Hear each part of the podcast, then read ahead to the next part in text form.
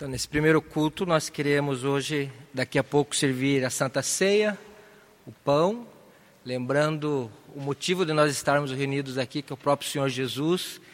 Depois, o suco de uva, lembrando o sangue derramado na cruz, por amor e perdão dos nossos muitos pecados.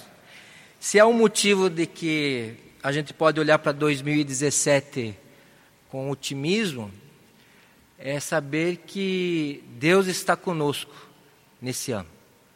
É a presença de Deus que nos dá um olhar para frente, é, olhando a conjuntura política, a lava-jato, a situação às vezes das nossas próprias frustrações, dos nossos próprios desatinos, nossa própria dor, às vezes que está no corpo ou está na alma. Às vezes nós passamos o ano que queremos ter uma vitória esmagadora na virada, né? Geralmente a gente tem aquela expectativa do dia 31 para o dia 1 e aí no dia 3 e 4 você já caiu na real, que parece que as coisas não mudam tão magicamente assim. Então parece que o culto da vitória, que às vezes a gente celebra na virada, não, não é uma coisa assim mágica e repentina. Mas quando a gente cultua o Senhor Jesus, conhece a Escritura, começa a saber que Deus tem interesse na minha vida, que Deus sabe aquilo que eu penso, o Senhor sabe aquelas das minhas necessidades mais profundas, que Deus está preocupadíssimo devido ao seu grande amor por mim. Então a gente olha 2017 nem com otimismo, porque otimismo é uma reação mais humana. Você olha com a esperança cristã. A palavra bíblica para olhar para frente, crendo que Deus está comigo, é esperança. É a teologia paulina, entre a fé, a esperança e o amor, ele faz essa composição para dizer que 2017 vai ser ótimo porque eu tenho a minha esperança em Deus. Amém ou não? Agora, se você estiver esperando só, porque quem, esperança vem da palavra espera, né? Eu estou esperando, estou aguardando, eu tenho desejos, eu tenho anseios. Se eu tiver esperança no mundo político apenas, ou se a minha esperança estiver na situação financeira, nas coisas apenas, ou se a minha esperança estiver em mim mesmo, nos meus recursos, então vã é a sua esperança para 2017. A palavra de Deus nos diz que a esperança do crente é em Deus. Em Deus somente espera a minha alma, porque dele vem a minha salvação. Se você quer ter uma esperança no 2017, olhe para o seu 2016 né? o que ficou para trás.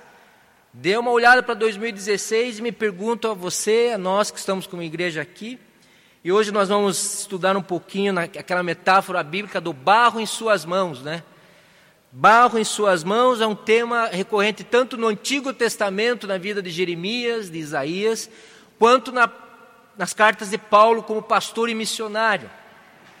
Barro em suas mãos significa que o oleiro tem uma tábua um pouquinho maior que essa mesa redonda aqui, com o pé aqui, e ele vai pegando aquela argila que Deus criou o homem do barro, do pó da terra. Adão é de hebraico, é solo. Deus sempre é o oleiro, o artífice, o criador, o senhor da produção. Ele é enormemente possuído de sabedoria de fazer cada vaso diferente do outro. Então, vaso, o barro é sua vida, é eu, é você. Você é o barro, você é o solo, da onde Adão foi criado, da onde Eva saiu de Adão. O ser humano do solo nasceu e para o solo voltará quando morrer. Então, a palavra de Deus, quando diz que é barro, está dizendo para você, para chamar a sua atenção, é o seguinte: que Deus a, a, o culto de virada, ou a vitória, né, quando a gente vai para os cultos de ano novo, de virada, a vitória é eu entender que eu sou barro. E a vitória está em eu entender que existe um artífice, um criador, alguém que está manejando. Não sei se os irmãos já viram um oleiro, não é tão comum, né? Na nossa geração não é tão, mas eu já vi um oleiro trabalhar naquela mesa ele vai girando e aquele barro é, é em forma, aquela argila que você não dá valor, e ele vai, ele amassa aqui. Imagine quando Deus amassa a sua vida e prova você. E daqui a pouco ele olha naquele vaso, não sei com que olhar de artista, que ele é criador, e olha uma deformidade no vaso. O que, que ele faz de novo? Ele pega aquele vaso e desforma de novo, e agita, e aperta, até levar para o forno, e depois dá uma pintura. Esse trabalho de cerâmica no tempo de Jeremias que nós vamos ler daqui a pouco. Se você tem a sua Bíblia, já pode abrir ali, senão você vai acompanhar. A cerâmica no tempo dos profetas era algo importantíssimo. Porque pense você, onde você levaria vinho e água se não tivesse um recipiente bom para transporte? Onde você levaria as sementes se não tivesse um conteúdo útil para você multiplicar? Então, a cerâmica para aquelas gerações antigas era algo extraordinário, era muito importante, era útil, mas era ainda um trabalho artístico, era bonito. Fazia-se questão de ser útil, mas fazia-se questão de que o vaso fosse bonito, sem deformidades. Se houver deformidades, o oleiro tem todo o amor e paciência para refazer o vaso. Então, olhando a 2016, você pode saber que Deus trabalhou na sua vida. Ah, mas foi difícil isso, não aconteceu aquilo, nem ganhei na Mega Sena da virada. Se você jogou na Mega Sena da virada, não sei se acho que eu sorteio é hoje, né? Foi ontem já? Então não ganhei, né? Então, assim, você diz assim: o meu ano 2016 teve muitas lutas. Saiba que é o oleiro trabalhando na sua vida. Tem pressão, foi o oleiro permitiu a pressão na sua vida. Foi lutas, ele permitiu essas frustrações na sua vida. O oleiro trabalha com um propósito de torná-lo útil, o vaso, e tornar você belo como Cristo é belo. Característica do caráter de Cristo. O barro, quando está sendo mexido, ele não, ele está olhando para o momento atual. Ele queria que as coisas dessem certo em 2016 já, que as coisas estivessem em paz já, que os resultados fossem colhidos já, que, que a saúde e muito dinheiro no bolso fosse já. Nós olhamos o momento. Deus olha o seu propósito eterno na sua vida. Os planos de Deus não são os seus planos. Então você vai ver pelo nosso estudo antes da ceia que o barro e o oleiro, o criador, têm suas diferenças. E você vai olhar que muitas vezes nós estamos olhando só para o momento atual e damos uma reclamada geral na nossa vida, Deus dizendo: que, que adianta eu estar na tábua do oleiro, na mesa do oleiro, se as coisas não ocorrem do meu jeito, do jeito que eu quero? Então tenha esperança, que acho que os textos vão nos ajudar a dizer para nós mesmos que eu sou apenas o barro em suas mãos. Eu não me produzo a mim mesmo. Eu não dou os contornos que eu quero à minha vida. Sequer sei quanto tempo leva um vaso para ir para o forno para ficar bem o barro pegar bem. E não sei, não entendo de cerâmica pintada. Aliás, o barro não entende da sua vida direito. O barro, ele precisa ter a humildade suficiente de dizer que ele depende do seu Criador, o Deus nosso Pai, Pai do Senhor Jesus Cristo. Então, no primeiro ponto, nós vamos ler Jeremias, capítulo 18. Se você está com a sua Bíblia aí, abra. Senão, você acompanha aqui pela tela. Jeremias é um profeta que vive situações caóticas. Ele prega, prega, prega, vinte e poucos anos, ninguém ouve. Deus está dizendo ao povo que eles vão ser escravos de uma nação babilônica, rei Nabucodonosor. E esse povo que é de Israel ouve, ouve, ouve, mas se faz de surdo, de desentendido, e Deus faz com que as profecias de Jeremias sejam rejeitadas pela nação toda. Ele prega, prega, prega e nunca é ouvido, ele é preso, ele é humilhado, ele é envergonhado. Ele escreve um livro chamado Lamentações do profeta Jeremias, de tanta dor que ele via. Jeremias chegou a ver o povo acontecer canibalismo. Não sei se em outra época de Israel aconteceu de uma nação ser tão destruída pelo inimigo que o próprio povo que restou ali teve que comer os seus semelhantes tremenda a desgraça que Deus permitiu acontecer com o povo surdo e teimoso que era o povo deles. Esse é o contexto de, de Jeremias, um contexto de um profeta não ouvido, não entendido, não amado, não reconhecido, mas era profeta e obedecia aquilo que Deus falava. Então no versículo 1 a 6 está escrito assim, acompanha aí. Esta é a palavra que veio a Jeremias da parte do Senhor Deus, né? Vá à casa do oleiro e ali você ouvirá a minha mensagem. Então fui à casa do oleiro e ouvi-o trabalhando com a roda, roda do oleiro, certo? Mas o vaso de barro que ele estava formando se estragou, estragou-se em suas mãos.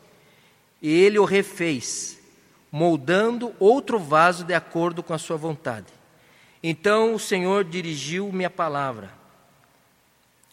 Entre aspas agora, é Deus falando. Ó comunidade de Israel, será que não posso eu agir com vocês como fez o oleiro? Pergunta o Senhor. Como barro nas mãos do oleiro, assim vocês, nas minhas mãos, ó comunidade de Israel. Então, o texto 2017 e o princípio de Jeremias, que ele nos diz aqui, segundo a ordem de Deus, vá à casa do oleiro, Jeremias vai, e Deus pergunta ao povo, à comunidade de Israel: será que vocês não podem ser o barro em minhas mãos? A pergunta que Deus faz essa noite a você e a seu novo ano que você pode estar cheio de propósitos, cheio de desafios, cheio de compromissos, cheio de desejos e anseios, que é o normal do nosso coração, é dizer: quem é que vai dar os contornos da sua vida? Quem é que vai fazer o traço da sua caminhada? Quem é que vai fazer o desenho do seu vaso? Quanto de material você vai usar no vaso? Que cor vai ser seu vaso? Quanto tempo de forno esse vaso tem que ir para o fogo? A pergunta que Jeremias faz, Deus faz ao profeta e o profeta vai fazer para a nação é: ó comunidade de Israel, ou ó comunidade da Igreja Batista do Prado, ó comunidade da casa do Elcio, da casa do João, da família Silva, da família Souza, da família que você representa aqui. Não posso eu agir com vocês como fez o oleiro? Pergunta Deus a nós essa noite. Como barro nas mãos do oleiro, assim vocês nas minhas mãos. Você é barro nas mãos de Deus? Ou você é o criador da sua própria história? Eu estou cansado de ler livros bons que dizem que nós somos, nós somos protagonistas da nossa história. Ah, eu sou o protagonista. O protagonista é o ator principal, certo? É o mocinho da novela, ou bandidão, se for um protagonista, né, o bandidão da novela, ou do filme. Eu escrevo a minha própria história. A Bíblia não diz isso. A Bíblia diz que você não precisa ser vítima da sua história, mas quem é protagonista da sua história é a vontade do Senhor Deus. Amém ou não? Então você tem que dizer que seja feita a sua vontade e não a minha em 2017. Que seja feita, Senhor, que eu entenda o que o Senhor quer para mim, para eu poder seguir como vaso, um barro que vai se tornar um vaso segundo a vontade de Deus. Jeremias pergunta, mas Isaías também pergunta, então nós vamos ler mais um texto. O, a, a verdade é que o vaso, o barro, gosta de brigar com o seu Criador. Então nós constantemente estamos em choque com Deus. Constantemente nós estamos disputando o controle da vida com Deus. Muitas vezes estamos questionando a vontade de Deus para a nossa vida. E como eu falei semana passada, tem gente que está brigando com Deus em oração por um determinado objeto há anos. Deveria se perguntar, Senhor, será que não está errada a minha fixação por esse objeto? Será que eu não estou insistindo demais, não estou sendo uma pessoa teimosa em vez de persistente? Persistente é aquele que não desiste. Teimoso é aquele que não quer ouvir a vontade da autoridade. Deus, o Criador. Nós temos que discernir muitas vezes se nós estamos insistentes, persistentes ou teimosos. Se você está num relacionamento que não dá certo, não dá certo, não dá certo no sentido de namoro, às vezes você tem que se perguntar: ou eu estou sendo persistente, insistente ou teimoso? Se você está tentando buscar um trabalho com mais grana, que envolve a sua vida, que você tira a princípio, você tem que perguntar, por que eu estou crescendo, eu quero crescer por insistência, ou porque é Deus que vai me dar, ou é por bondade, ou é teimosia do meu ego. Você tem que perguntar-se. Nem toda oração de anos após anos, joelho após joelho, significa que você está orando segundo a vontade do oleiro. Por isso, esse texto de Isaías 29, acompanhe aí. Olha o que o outro profeta diz em uma outra circunstância histórica. Ai daqueles que descem às profundezas para esconder seus planos do Senhor, que agem nas trevas e pensam: quem é que nos vê? Quem ficará sabendo? Vocês viram as coisas de cabeça para baixo, como se fosse possível imaginar que o oleiro é igual ao barro. Acaso o objeto formado pode dizer àquele que o formou: Ele não me fez? É o vaso poderá dizer ao oleiro: Ele nada sabe? O vaso está questionando Deus, está pondo Deus contra a parede, está dizendo assim: O que, que o senhor está fazendo aí no céu? Ô Senhor Jesus, o que o senhor está fazendo com a minha vida? Deus modela a, o seu filho, o seu filho cristão, o crente, segundo a vontade para a glória de Deus, não para a glória nossa. Então, pense bem, se você é vaso, se você é barro nas mãos de Deus, se a sua vida está bom, então em 2017 você tem que cantar a musiquinha, né? Que já falei semana passada. Como é que é? Feliz ano novo, né? Feliz ano, que tudo se realize no ano que. Muito dinheiro no bolso, saúde para dar e vender. Mas se vier doença, Senhor, eu estou aqui. E se eu perder emprego, tiver frustração, Senhor, estou aqui. E se meus negócios não crescerem e eu perder aquela grana, Senhor, estou aqui. E se eu perder a namorada, e se eu não passar de ano, e se tudo der errado, eu estou contigo. Não é fácil, é triste, é dolorido, mas não é essa questão que Isaías está dizendo aqui. Isaías está dizendo que o, o barro em algum momento se acha senhor da sua vida e diz que quem é Deus para ficar sabendo dos seus planos? Quem é Deus para ficar querendo é, controlar toda a minha vida? Quem é esse Deus que nós vemos crucificado na cruz, na Páscoa ressurreto, que dá o seu corpo e o sangue por nós, está se intrometendo na minha jornada. Deus não se intromete na jornada, Ele é Deus. Ele é totalmente completo, totalmente perfeito, totalmente santo, totalmente digno de você confiar a sua existência a Ele. Os homens fazem planos, mas a palavra certa vem da boca do Senhor. Homens e mulheres fazem projeções, mas Deus muda os cenários. Deus modifica a vida dos seus filhos para a glória do Deus Pai, do Filho e do Espírito Santo e não para satisfazer seus filhos. Deus não é um pai inconsequente que o filho pede uma merdinha, ele dá, pede uma bala, ele dá, pede um chocolate, ele dá, pede isso. Pede... Aqueles pais que não dão limites e tudo que o filho sonha, fácil concede. Deus é o Pai Celeste, conhece as suas necessidades. E você precisa entender que no 2017 Deus trabalha na sua vida para a glória do trono dele. Isaías complementa em Isaías 64, 4 a 5, próximo texto diz assim: Perceba que Deus trabalha em seu favor, Ele não está contra os teus planos. Ele está contra que você fique teimoso, obstinado, contendendo com Ele, Daqui a pouco você está naquela ponta de ira com Deus, cobrando, cobrando Deus, que você blasfema ou desiste. Isso Deus não quer para a sua vida 2017. Deus não quer que você desista. Esse texto foi lido no meu casamento. É um texto, toda vez que eu leio, eu lembro de 20, quase 25 anos atrás. Isaías 64, se não me engano, foi o Laudier que pregou no nosso casamento. Ainda estou lembrado, viu?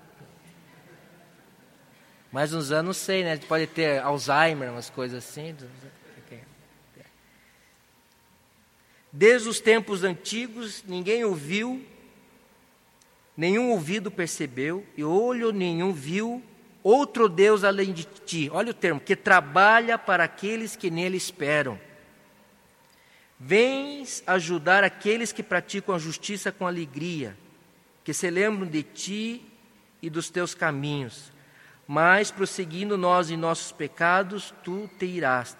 Como então seremos salvos? Mais à frente, no 64,8 diz assim: Contudo, Senhor, tu és nosso Pai. Poucas vezes no Velho Testamento você vai ver Deus chamado de Pai, esse é um deles. Contudo, Senhor, tu és o nosso Pai. Nós somos o barro, tu és o oleiro, todos nós somos obras de tuas mãos. Você acredita que Deus trabalha a seu favor? Essa é uma pergunta importante. Difícil entender, às vezes nós achamos que Deus está implicando com os nossos planos só, entendeu? Que Deus é aquele pai chato, crítico, ah, ranzinza, que se eu quero chocolate, ele me dá pudim, se eu quero pudim, ele me dá. que está sempre às avessas aos nossos desejos. Não é isso. Deus é o Pai certo, amoroso, bondoso, generoso, perdoador, misericordioso, que Ele trabalha para que a sua vida corresponda aos projetos melhores, aos sonhos melhores.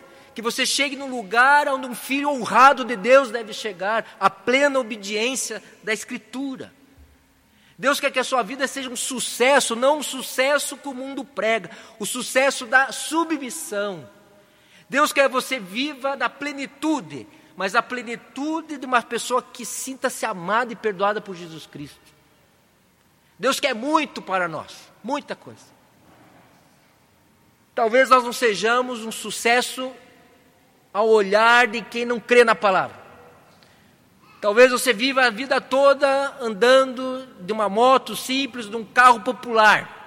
Talvez você nunca tenha muita coisa para contar. Mas se você está com as suas mãos, das a sua vida das mãos do oleiro, você está em boas mãos, e para a glória de Deus você está seguindo a vontade de Deus, então você é um homem honrado, você é um sucesso, meu irmão. Amém? Você é um sucesso, porque é para a glória de Deus você é um sucesso. Jesus foi um sucesso na cruz, para o mundo foi um escândalo. Paulo foi um sucesso para os planos de Deus. Nós vamos ler o texto paulino. Para o mundo ele era um escândalo, era vergonha.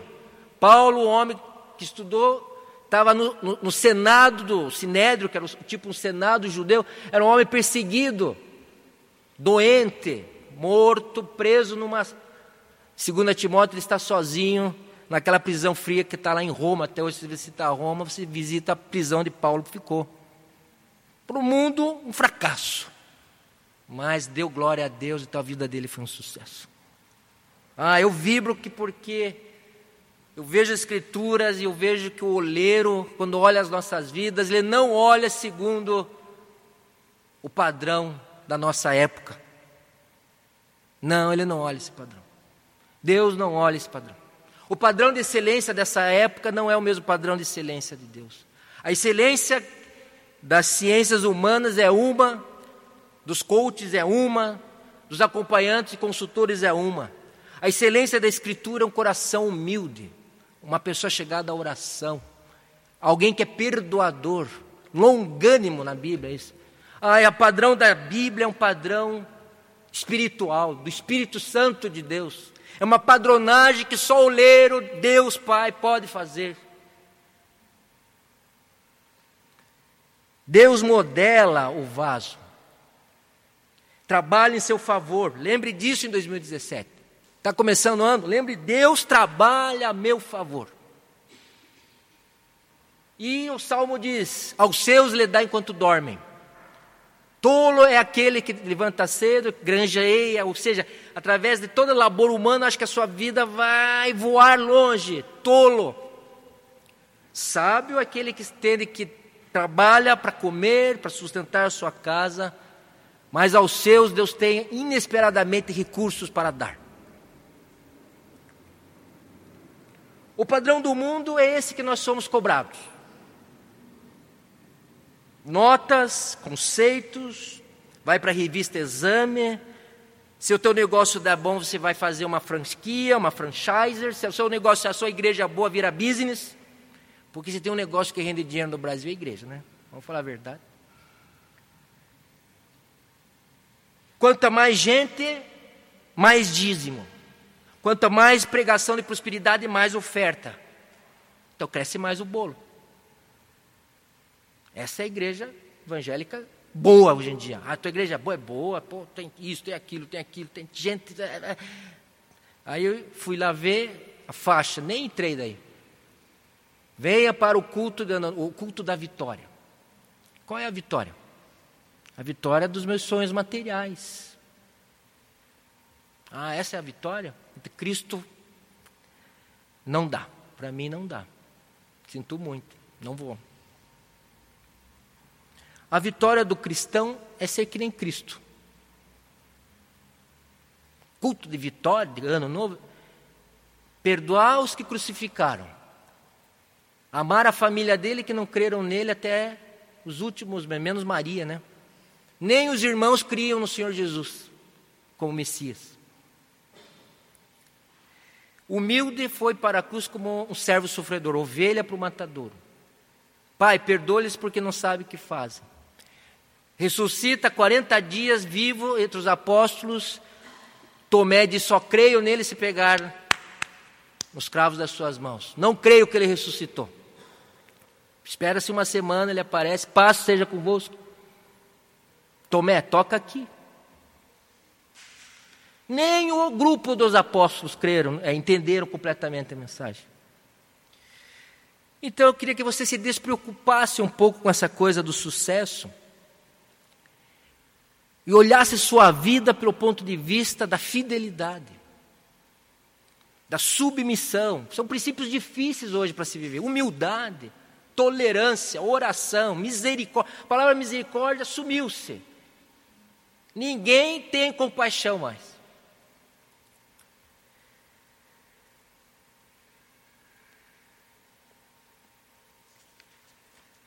As coisas que possuímos nos desiludem, meus irmãos. Ouça o que eu estou lhe dizendo. É o primeiro apartamento, você fica alegre. Daí, quando você consegue o teu segundo apartamento, você fica menos alegre. A hora que você tiver o terceiro apartamento, você está desiludido com os apartamentos, você vai para chácaras. Aí, na hora que você conseguiu a tua segunda, as coisas nos desiludem. Deus é criador das coisas, as coisas são dele. Nós somos mordomos, emprestado, é aqui e morremos logo. As coisas que possuímos nos desiludem. Nossos amigos escapam às nossas expectativas inoportunas. Não podemos possuir as pessoas, não podemos possuir os bens criados, porque tudo e todos pertencem ao Criador. Não são nossos. Nossos não são nossos filhos, não são nossos. Você pode fazer seguro para o seu filho. Você pode fazer poupança desde que ele nasceu.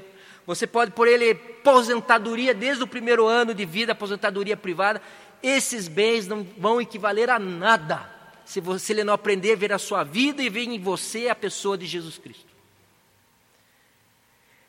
Temos uns projetos básicos que ocultamos, às vezes, os nossos relacionamentos, de sermos mais felizes do que podemos ser, estarmos mais repletos de felicidade, mas a felicidade tem um ponto que chega. Não dá para ser tão mais feliz aqui na terra. Como é que eu posso ser tão mais feliz? Não posso ser tão mais feliz. Nós temos uma vontade teimosa individual que busca a si mesmo sempre o seu valor pessoal. Isso é orgulho, pecado original. Então solte as pessoas, solte os objetos, solte muito dos desejos e anseios, flexibilize pelo menos alguns anseios, repense algumas as coisas que você tem buscado para a tua felicidade, porque se Deus não lhe deu, algumas não são pecado. Eu concordo. Tem gente, é, mas isso aqui, pastor, não é pecado. Não, não é pecado. Eu não sou, eu não vejo pecado em tudo. Ah, esse, esse negócio aqui não é pecado. Não, não é pecado. Mas ele tira o seu tempo, tira a sua energia. Você vive para isso, você se organiza em função. Não é pecado, mas você está em torno disso, é todo apegado a isso. Se isso está tirando tudo a força, a tua nutrição da vida, isso não é pecado, mas está te tirando o foco. E às vezes Deus não nos dá isso. Essas planos, projetos, né? Porque Ele olha para nós e diz assim: Poxa, mas você é barro, Elcio. Você é criatura. Como é que você está se arvorando o desejo de ser criador da sua própria história? Escolher todas as decisões. Escolher tudo o que você deseja. Porque certamente a alma que deseja muito, que tem muitos propósitos e anseios, tem muita expectativa quanto à felicidade, vai, em algum momento, vai se confrontar com a vontade do oleiro. Do, o barro, em algum momento, vai, o oleiro vai dizer, escute, bicho, para onde você está indo? Que eu não estou entendendo, não estou te acompanhando. Você diz que é filho, filho, filho, servo, servo, servo, vive, vive com a Bíblia, você é pastor, pastor, mas para a tua vida você está indo sempre atrás do vento. Não, nós temos que parar de Senhor. Então que eu aceito um pouquinho daquilo que não vai acontecer na minha vida. Deixa eu ter um espaço na minha vida para as fraquezas, para os fracassos, para a tristeza, para a frustração, para passar algum aperto financeiro. Senhor, me libera das coisas, porque as coisas, apesar de às vezes não serem pecado, é a concupiscência do meu coração. Eu desejo muito elas e realmente elas me impedem de te servir melhor.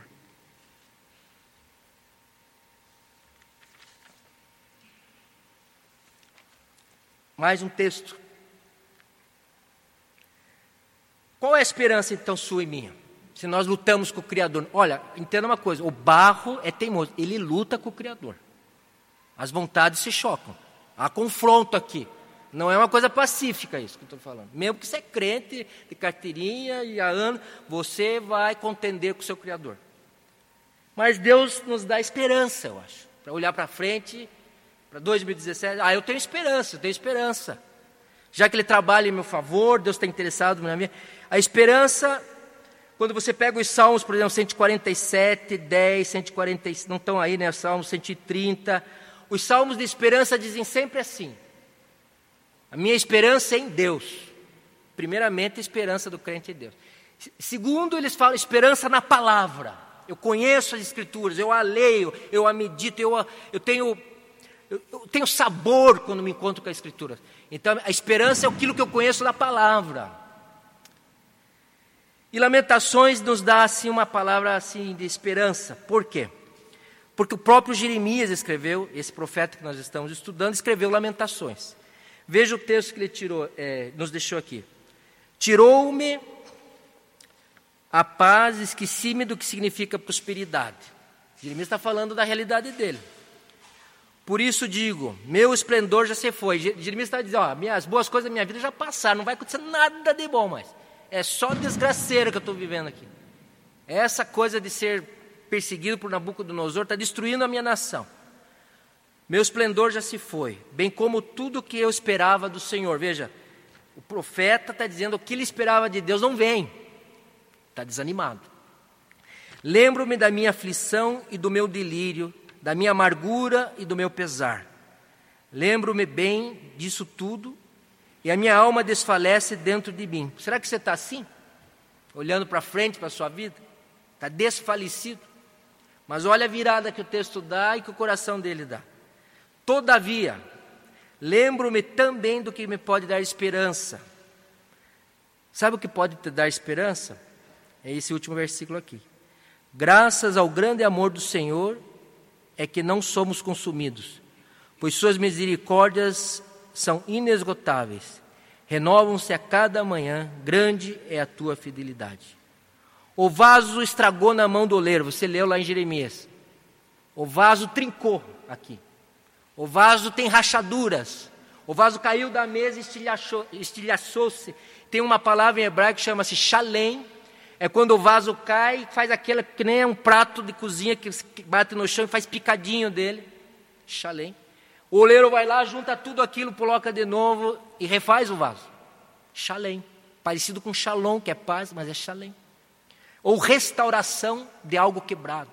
Senhores e senhoras, aqui, nós que somos cristãos, Deus é o Deus da esperança porque Ele restaura quem está quebrado, com amor, com cuidado. Ele tira aquela dobra que ficou defeituosa, com maior paciência possível. Então Jeremias está nos dizendo aqui que apesar de as coisas estarem muito duras, ele se reorienta por causa de três atributos de Deus nesse texto. Quais são eles? Amor do Senhor, misericórdias inesgotáveis e fidelidade grande, Grande é a tua fidelidade. A gente canta essa música, inclusive. Por que, que você pode olhar para 2017 com esperança? Porque Deus te ama muito. Muito. Morreu na cruz por você. Ah, mas ele olha eu inteiro, ele olha você inteirinho, com as suas dobras, com os seus furos, talvez com os seus rasgos, com as suas quebraduras, com as suas fraquezas. Ele olha para você e diz: Eu amo você. E mostrei isso na cruz. Não fuja de mim. Não escape, entregue-se. O que me faz ter esperança? O amor do Senhor, que não nos, não nos destrói. As suas misericórdias é aquele ato de compaixão aqui que é miserável. São inesgotáveis. Misericórdia, misericórdia, diariamente se renovam a cada manhã para a sua vida. Diz o texto: renovam-se em cada manhã. E porque Deus é fiel, mesmo quando você é infiel.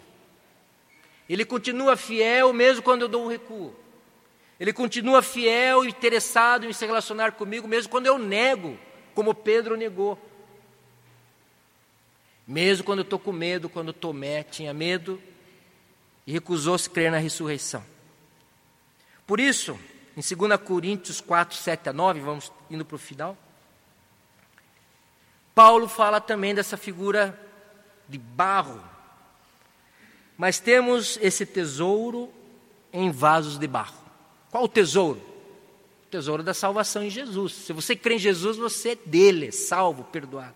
O Evangelho é o tesouro, que está na plenitude do Espírito é o tesouro.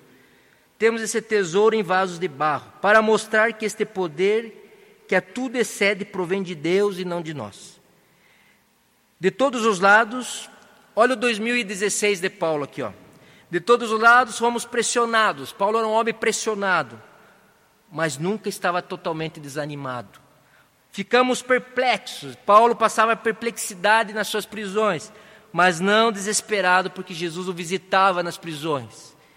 Somos perseguidos, mas não abandonados, abatidos, mas não destruídos. Por que, que Paulo consegue passar essas circunstâncias doloridas? Porque a esperança de Paulo estava na palavra e na amizade com Deus que ele tinha. Então Paulo podia dizer que ele era um vaso de barro, era um vaso frágil. Mas quando Paulo quebrava, existia uma restauração de Deus. Quando Paulo desanimava, havia consolação do Espírito. Quando Paulo ficava temeroso, havia coragem dos, da sua equipe missionária. Quando ele estava pobre, ele trabalhava como fazedor de tenda, mas às vezes vinha uma oferta da Macedônia. Então, meus irmãos, se você é barro, você vai ficar perplexo em 2017. Desculpe dizer isso, né? não é uma palavra tão animadora, né?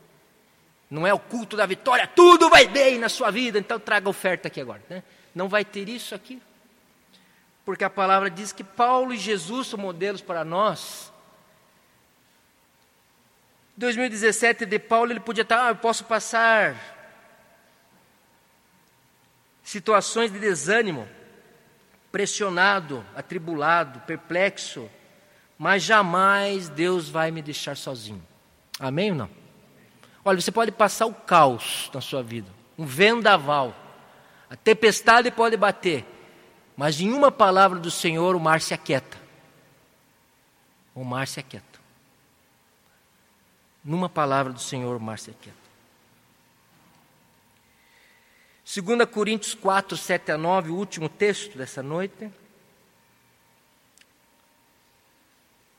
Já li. Agora, 2 Coríntios 4, 16 a 18. Esse aí.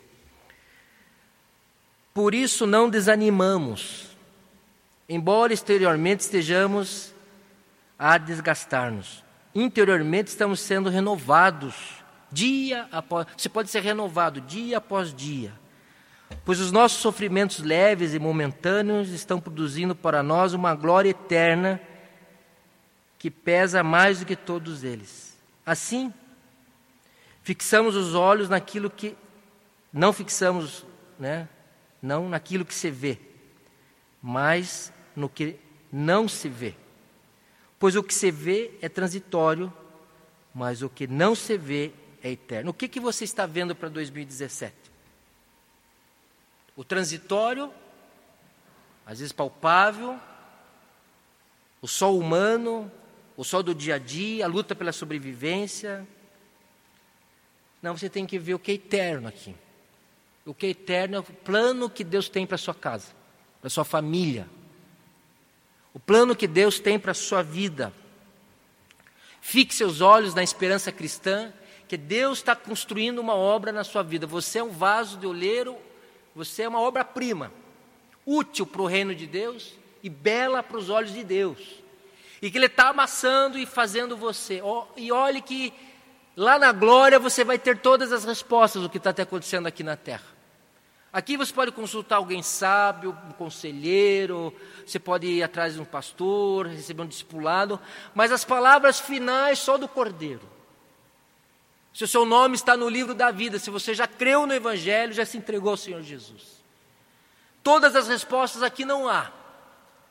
Por que, que minha esposa fez isso? Por que, que fizeram aquilo comigo? Por que, que meu irmão é assim? Por que, que meu filho é assado? Por que, que a minha família é desse jeito? Por que, que eu fiquei assim? Por que eu estou assado? As respostas, algumas podem, as pessoas podem te ajudar a entender algumas coisas aqui na Terra. Mas você não vai compreender todas elas. Não vai. Você não vai entender tudo o que te aconteceu. Não vai, você não tem essa condição. Por isso, Paulo está dizendo: olha, eu posso até algumas coisas me desanimarem, mas dentro de mim eu sou renovado pelo Espírito Santo. Dentro de mim habita o Deus do Espírito Santo, a força maior, o poder dos poderes. Alguém que me entende totalmente. E que a vontade dele seja feita na minha vida. A de Cristo foi ser crucificado para a salvação. Paulo foi decapitado pelo Império de Roma. Mártires e mártires tiveram a vida por amor ao Evangelho, vasos de barro. Então, essa noite aqui você podia se imaginar como um vaso de barro sendo construído ainda. Você não está pronto, não está pleno, vai passar pelo forno, pintura, e se tiver alguma rachadura, ele vai fazer você de novo. Então, tenha paciência consigo mesmo. Se Deus tem paciência comigo, eu tenho que ter paciência comigo. Se Deus tem compaixão de mim, porque Ele é grande em misericórdia, preciso ter compaixão de mim, da minha esposa. Tenho que aprender isso. Nós não somos prontos nisso. Muitas vezes nós não somos, nós queremos já. Tudo certo agora. Parece que quanto mais crente, mais obcecado pela perfeição ficamos. E errado é porque somos humanos, fracos, né? Vamos viver imperfeitos, muitas coisas imperfeitas. Por isso, olhe para Cristo essa noite. Pegue o pão, pegue o vinho e celebre.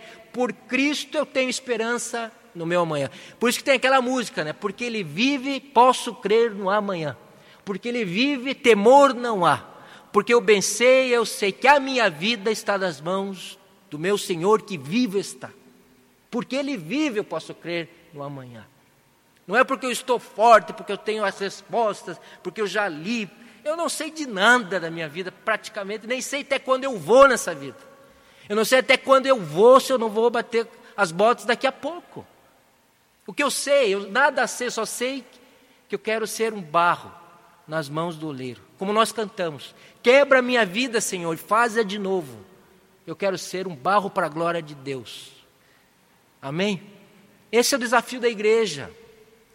Vasos de barro nas mãos de Jesus, para a glória de Deus que eu suma e desapareça, mas que Deus seja honrado se eu tiver que sofrer.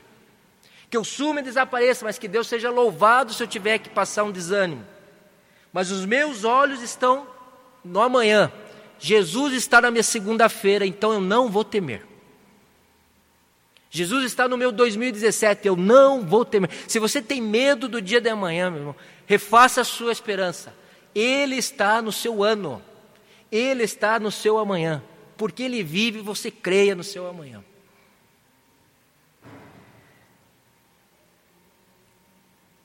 Olhos naquilo que não se vê. Eu não vejo Deus no meu amanhã, mas eu creio que Ele está no meu amanhã. Eu não vejo o que Deus escreveu para a minha vida para esse ano, mas por certo a vontade dele seja feita sobre a minha. Eu não sei se os meus planos vão dar certo, eu tenho planos, eu tenho objetivos. Simples, às vezes pequenos, coisas pontuais, a gente vai ficando velho, a gente vai entendendo a realidade, vai se enquadrando no seu eixo, no seu enquadre. E se algumas coisas que eu muito quero, Deus disser não, então eu abaixo a cabeça em submissão. Digo, faça-se a tua vontade. Eu vou ficar frustrado, mas faça o que o Senhor quiser na minha vida. Você está pronto para ouvir não de Deus? Todo mundo quer ouvir sim de Deus, né? Por isso que a gente ora, né? Se for orar, para levar não de Deus, já nem ora, vou tentar resolver sozinho. Deus vai dizer sim para você muitas vezes. Mas algumas vezes esse ano, se ele já não disse em 2016, ele pode dizer, Elcio, olha, isso não vai acontecer na sua vida. Mas Senhor, Elcio, não. Claro que ele vai dizer isso pela palavra, provavelmente, né? Se eu for muito teimoso, ele tem que mandar um anjo, talvez para me dar uma esculachada, porque eu não ouço. Só recebe visão e anjo, talvez quem não ouça muito bem. Se você ouvir bem a palavra, não precisa nem anjo nem revelação. Mas Deus faz do jeito que Ele quer, né? Deus é Deus. Se, ele ouvir, se você tiver uma revelação, ou uma visão, ou um sonho, ou alguém que está te aconselhando, ou a palavra dita, escrita. Se diz, ó, oh, para a glória de Deus eu a recebo e não contendo com o meu Criador, porque oleiro és tu, Deus. Essa relação de submissão ao senhorio de Jesus nos deixa livres e mais alegres e satisfeitos. A gente não briga tanto, a gente não corre tanto atrás do vento, atrás dos nossos sonhos, né? A gente não descuida dos outros porque há mais tempo para as outras pessoas. Quando você para de ir só atrás dos seus objetivos, você olha mais para o lado. Você começa a ver, poxa, mas aquele meu vizinho está sofrendo, aquele pessoal ali não tem o que comer hoje, aquele lá está é, não vai ter como estudar, será que eu não consigo dar um jeitinho para essa pessoa continuar estudando? Quando você não fica atrás tanto de si mesmo, você tem mais liberdade de olhar para o lado. E também a gente começa a elevar uns dãos de Deus, a gente fica mais humilde, porque assim, quando Deus, você ora, ora, Deus, não, não, não, não vai ter. Você diz, poxa, é, realmente, eu não sou merecedor, eu sou vaso, sou barro. E você começa a olhar assim, e fica uma criança, né? Criança entre aspas, criança na fé, né? Você fica uma criança menos. Sabe aquela criança que chora e se joga no chão quando quer alguma coisa? Não sei se vocês já viram umas cenas assim, né? A criança vai lá na loja americana, quer um brinquedo, a mãe diz não. Ah, e se joga, começa a fazer um escândalo, né? Até a mãe dá, fica desesperada, com vergonha. Ah, eu acho que na Bíblia não há espaço para eu ficar para Deus fazendo assim um show de desespero. Assim. Eu quero, quero, quero, quero, quero, quero, quero. Não, se Deus não quer me dar, Ele é mais sábio que eu. Senhor, não me deixe ficar magoado. Eu já orei assim, Senhor, não quero ficar só com mágoa no meu coração, né? O Senhor não vai me dar essa benção que eu estou pedindo. Não, mas não me deixe magoado contigo. Não me deixe com o meu coração preso contigo. Não me deixe muito tempo no vale. Qual que é o vale da sequidão nos Salmos? Vale da sequidão, aqui do choro, né? vale, aquele vale, sabe, árido que o autor está falando. Senhor, o Senhor não está me dando isso, mas não me deixe viver achando que eu sou sempre, né? Estou sempre magoado, sempre triste, cabisbaixo, meio choramingando pelos cantos da vida cristã, meio, né? Uma época a gente tem direito de lamentar, mas daqui a pouco você tem que dizer, chega de tristeza. Talvez alguém à noite aqui, alguém tenha que dizer isso para si mesmo, né? Chega de fazer minha vontade, também chega de tristeza. Vamos caminhar sem isso. Vamos caminhar sem isso. Não tenho, mas Deus tem mais para me dar lá na frente. Que seja o que o Senhor quiser. Você pode dizer amém por isso? Nós temos que ter essa coragem, irmãos. A hora de comer o pão e pegar o vinho, porque o maior ele já nos deu, foi a salvação eterna, os céus, a glória. Então nós temos que crer, quem nos deu o maior, se for da vontade, vai nos dar o menor. Sem muita choradeira pelo chão. Eu creio que muitos momentos você tem que dizer para você mesmo: chega de lamentar esse aspecto da minha vida. Eu, eu entendi isso quando trabalhei um pouquinho, quando me formei, com crianças autistas ou com deficiência. Uma hora os pais têm que dizer: chega de achar que o meu filho vai render tanto quanto o outro filho. Chega. Alguma hora aqueles pais se ligavam que eles iam dizer: chega, vou tratar esses dois iguais, né, dentro do possível, e vou viver com, com amor com esse filho como é meu filho. Ele é meu filho como outro filho. Vou amá-los iguais. Chega. Uma hora a gente tem que olhar para dentro de nós. Chega de se fazer coitadinho. Ou segue a Deus ou não segue. Ou obedece ou não obedece. Chega de jogar-se no chão na loja. Porque isso lhe dá para você autoridade espiritual de dizer, ah, estou mais livre no meu coração. Eu estou em paz no meu coração, eu estou desapegado, a bênção do desapego. Então, quando você olha o oleiro e o vaso, essa é a pregação do Antigo e do Novo Testamento. Siga, meu irmão, 2007, livre para fazer a vontade de Deus. Amém? Então, eu queria agora uh, convidar. Araújo, me ajuda aqui. Araújo e mais algumas pessoas. Isso. Nós vamos distribuir agora o pão e o vinho. Eu não esqueci, depois, depois da cena eu vou distribuir um papelzinho. Nós vamos pôr o nome e vamos distribuir o nome aqui para oração durante o ano.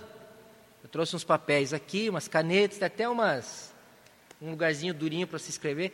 Depois da ceia, celebrada a ceia, o pessoal aqui dos jovens vai me ajudar a distribuir as canetas, os papeizinhos. Tá, Serginho? Vamos fazer no final. Mas agora você vai receber o pão e segura vai receber o suco e segura. Nós vamos comer juntos como família de fé, nesse primeiro culto. mas celebrando que esse Deus que o ler nos ama, lembrando a sua morte e a sua ressurreição. Então vamos distribuir, vamos cantar nessa gente.